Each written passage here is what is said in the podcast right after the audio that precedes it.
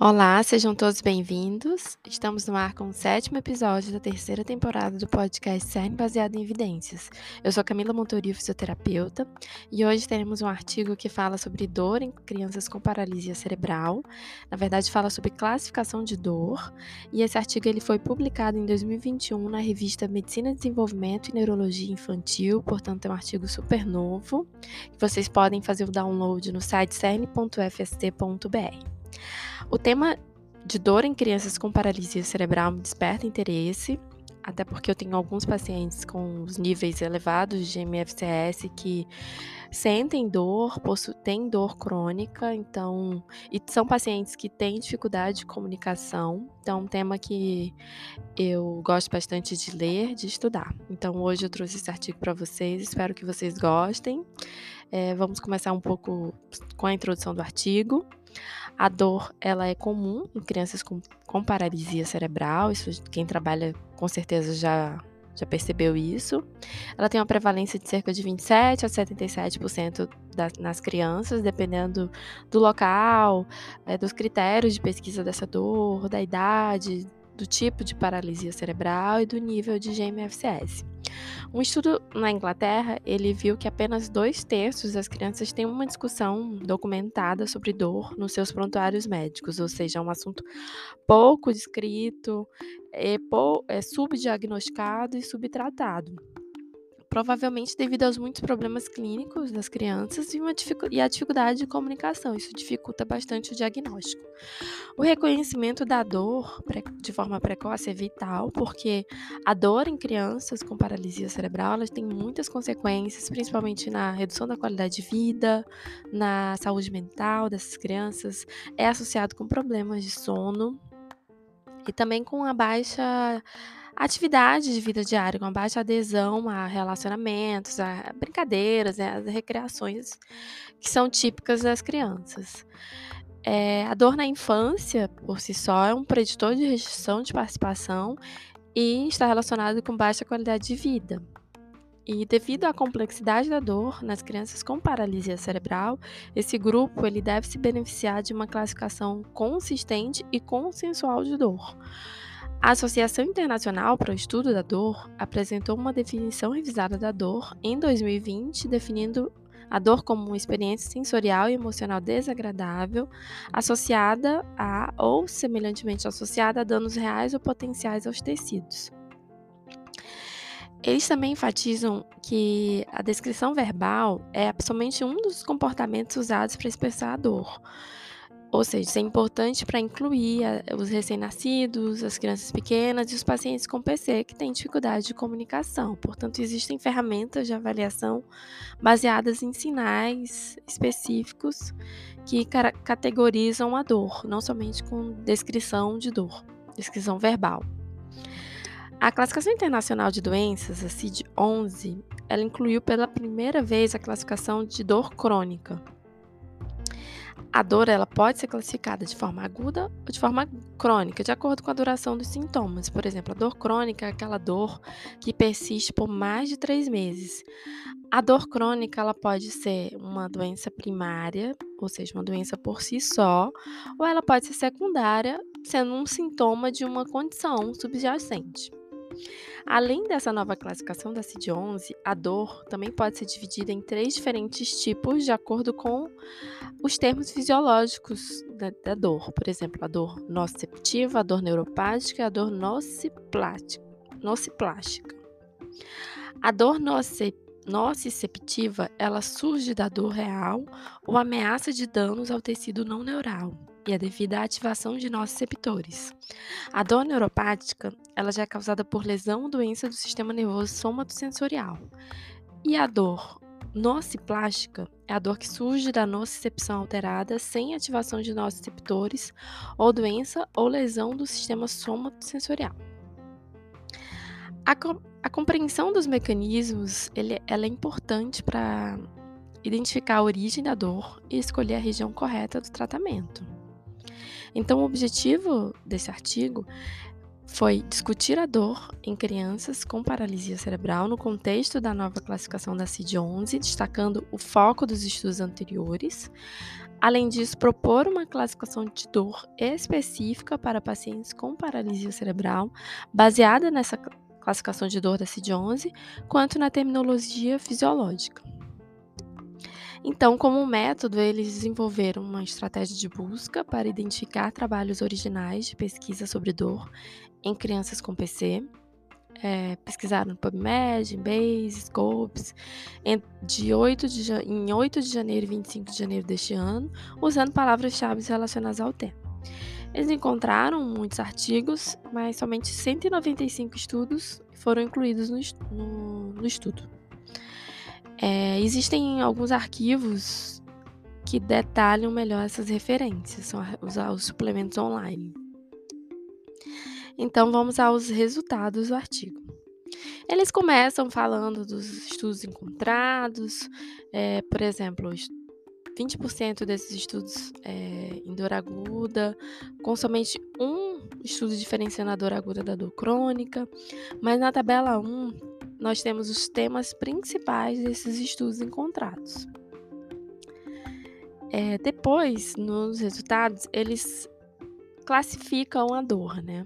Então, eles falam de dor aguda, aí eles vão para dor crônica primária, dor crônica secundária. E aí, dentro dessa, desses tipos de dor, de acordo com a duração, eles também vão detalhar. Por exemplo, a dor crônica secundária. Ele subdivide em dor musculoesquelética, dor visceral. Então, a gente vai é, detalhar um pouco o que eles encontraram nesses resultados dos artigos. Vamos começar com dor aguda. Que a dor aguda é aquela que tem menos de três meses de duração. Então, normalmente, as crianças, quando elas têm cirurgias ou aplicações de toxina botulínica, né, elas relatam que as injeções são bem dolorosas. A fisioterapia, então não é pra gente se surpreender, mas a fisioterapia foi relatada como dor aguda, é, as crianças reclamam bastante de manipulações ou de alongamentos, né? O alongamento passivo. Cerca de 45% das crianças relataram sentir dor durante alongamentos.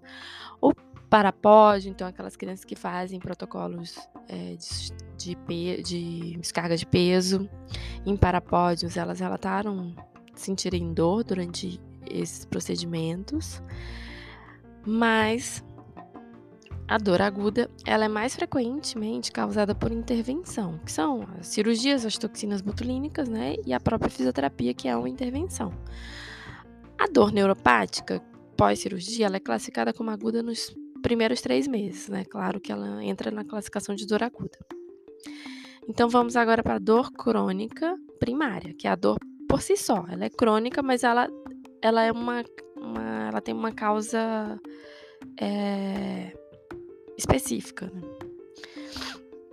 Então, a síndrome da dor regional complexa, ela acontece em alguns casos depois de cirurgias de multiníveis, são aquelas crianças que fazem cirurgias em vários locais do corpo.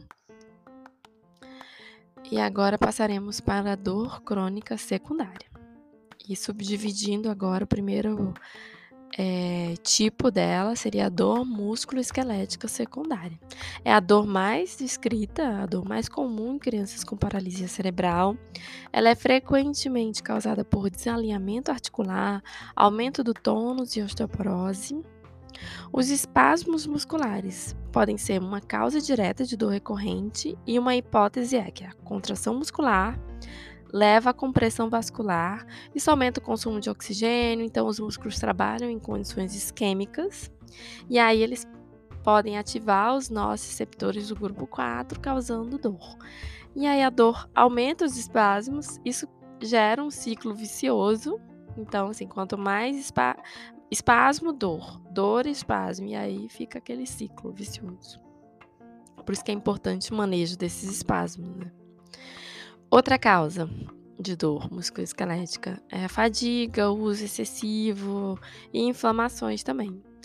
Por exemplo, a espasticidade, mais a fraqueza muscular, mais alterações dos tecidos moles, elas contribuem para as condições dolorosas secundárias, como as contraturas.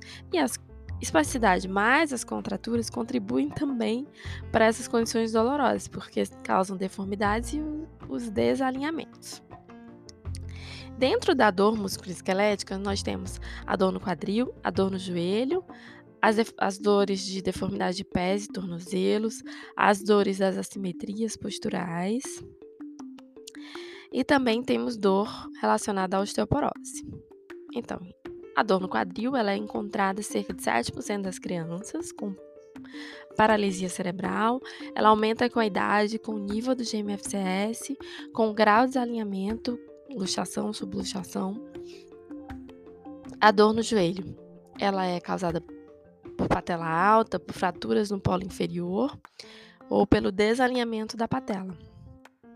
A Martin Crouch, ela causa uma excessiva flexão de joelho, quadril e tornozelo, e isso causa uma excessiva carga na articulação patelofemoral e é uma causa importante de dor nessas crianças. As deformidades de pés e tornozelos também causam dor, e as assimetrias posturais, como escoliose, cifose e lordose, estão associadas à dor. A dor nas costas ela é mais frequente com a escoliose, ela aumenta com a idade.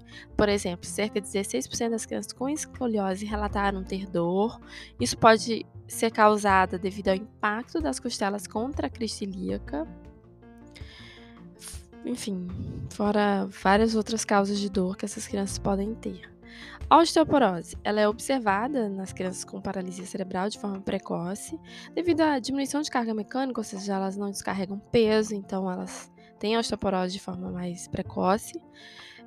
Ela pode causar dor e também fraturas patológicas que por si só também causam dor. Por exemplo, crianças com GMFCS 3 a 4, elas têm 4% de fraturas por ano. Então, é uma importante causa de dor em crianças com paralisia cerebral. Agora vamos ao segundo tópico de dor secundária, que é a dor visceral, de origem visceral. Já saímos da dor musculoesquelética, agora falaremos um pouco de dor visceral. Ela pode ser subdividida com base na causa, seja mecânica, vascular, inflamatória. A dor abdominal, por exemplo, ela é super comum em crianças com PC. Muitas crianças têm sintomas gastrointestinais, mas os artigos eles não detalham muito qual seria o mecanismo fisiológico. Né? Existe algum mecanismo, mas eles não detalham. Pode ser um distúrbio na modulação neural da mobilidade do cólon, um aumento no trânsito do cólon, mas a dor visceral ela não é totalmente compreendida. Muitas crianças têm sintomas de refluxo também. Agora, o terceiro tópico: dor de cabeça secundária ou dor orofacial. Muitas crianças com paralisia cerebral têm bruxismo, cerca de 70% das crianças têm bruxismo. É um fator de risco para a dor, né, para distúrbios temporomandibulares, que causam sintomas como dores de cabeça, dores na mandíbula, também as crianças podem ter dor por traumas na mucosa oral interna e no lábio inferior, causados por, por mordida tônica, por interposição do lábio inferior. Então, eles têm muitas lesões na mucosa interna oral. Outro tópico, dor neuropática. A dor neuropática é uma dor contínua que ela é persistente ou intermitente. Geralmente a criança tem uma sensação de queimadura, de aperto, picada. Algumas tem, podem ter a lodinha, que é a dor provocada pelo toque. Ela pode ser pós-cirúrgica ou lesão do sistema nervoso somatosensorial e periférico. 6 em 40 dessas crianças desenvolveram dor neuropática após cirurgia de múltiplos níveis. E a dor ela surgiu após o estiramento dos nervos após soltar as contraturas. Então, assim, às vezes a criança tem uma contratura que provavelmente é, do, é doloro, dolorosa, desculpa, mas aí faz a cirurgia para melhorar aquilo, acaba né, tendo uma dor crônica no pós-operatório por conta desse estiramento dos nervos. Algumas crianças têm dor também após cirurgia de isotomia dorsal seletiva. É, e a dor neuropática central que pode, pode ser devido a danos ou doenças no sistema somatosensorial central, ela é recorrente em adultos com lesão cerebral adquirida, mas não em pacientes com PC. Não há estudos que correlacionem essa dor central com crianças com paralisia cerebral. Agora, o quinto tópico de dor crônica, que é a dor pós-cirúrgica. A dor, dor pós-cirúrgica ela é um risco para as crianças com PC Eles podem ter dores nas costas, nas pernas após risotomia dorsal seletiva, por exemplo. Pode ser uma dor da própria cirurgia, como a gente já falou aqui, é, estiramento de nervos, enfim. E agora passaremos à discussão. Então, o artigo ele quis é, fazer um sistema de classificação específico de dor para pacientes com PC, porque eles né, reconhecem que é fundamental para facilitar novas pesquisas sobre dor, é uma ferramenta útil para, para os clínicos. A categorização da dor usando o CID-11 permitiu identificar os tipos de dor estudados comumente. É, por exemplo, alguns tipos de dor cabem em múltiplas categorias dependendo do mecanismo da dor. Então, essa classificação, que ele chama, ele criou até uma, abrevia, uma abreviação, CPCC, classificação né, de dor para paralisia cerebral. Ele está alinhado com classificações fisiológicas e a CID-11. Foi inspirado na classificação internacional de dor pra, de lesão em medula espinhal e organiza dor em quatro níveis. Tem uma tabela no artigo mostrando essa classificação. Então, o primeiro nível diferencia dor primária de secundária. O segundo nível diferencia entre as origens fisiológicas da dor. O terceiro, subtipos da dor. E o quarto, possíveis fontes de dor. É, vocês podem conferir isso na tabela 2.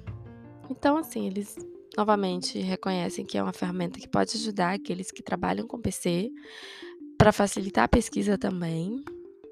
E eles detalham mais ou menos aqui sobre dor, a dor neuropática periférica, que é uma dor após-operatória, que é uma dor que tem sido escassamente estudada. Também falam da dor neuropática central, né, que não existe correlação, é, mas que é encontrada em adultos com lesão cerebral adquirida. A dor visceral, por exemplo, também, que tem poucos estudos, é uma dor difícil de localizar. Normalmente as dores são de origem musculoesquelética, isso confunde bastante. As dores de cabeça também. E a dor crônica primária, ela é pouco mencionada na literatura, por quê? Porque geralmente a dor crônica na, na PC, ela é por consequência da, das condições adjacentes na, na paralisia cerebral, então ela fica pouco mencionada na literatura. Em relação à avaliação de dor, o quanto isso é importante, existe, existem ferramentas para isso. Por exemplo, crianças com problemas de comunicação, crianças pequenas, eles é, relatam que é uma avaliação feita pelo cuidador. Então, o cuidador que sabe como, é a criança, conhece a criança, então ele que relata a dor pela criança. Por comportamentos não verbais, e a dor musculoesquelética é mais fácil de diagnosticar do que a dor neuropática e do que a dor de cabeça. Conclusão do artigo. A dor musculoesquelética é muito mais estudada que a dor visceral e dor de cabeça. É, os tipos de dor eles são frequentes em crianças com PC com efeito na qualidade de vida. A implementação da CID-11 facilitar, facilitará muito a pesquisa.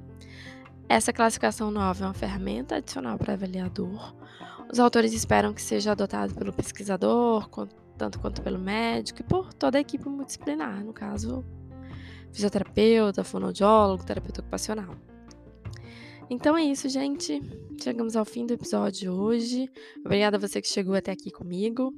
Se você gostou, pode compartilhar esse episódio com seus amigos. Se quiser tirar alguma dúvida, manda uma mensagem no Instagram, cursos E não deixem de ativar o sininho das notificações para que toda quarta-feira vocês vejam um conteúdo preparado para vocês, que é um podcast ou um resumo. Até o próximo episódio. Obrigada.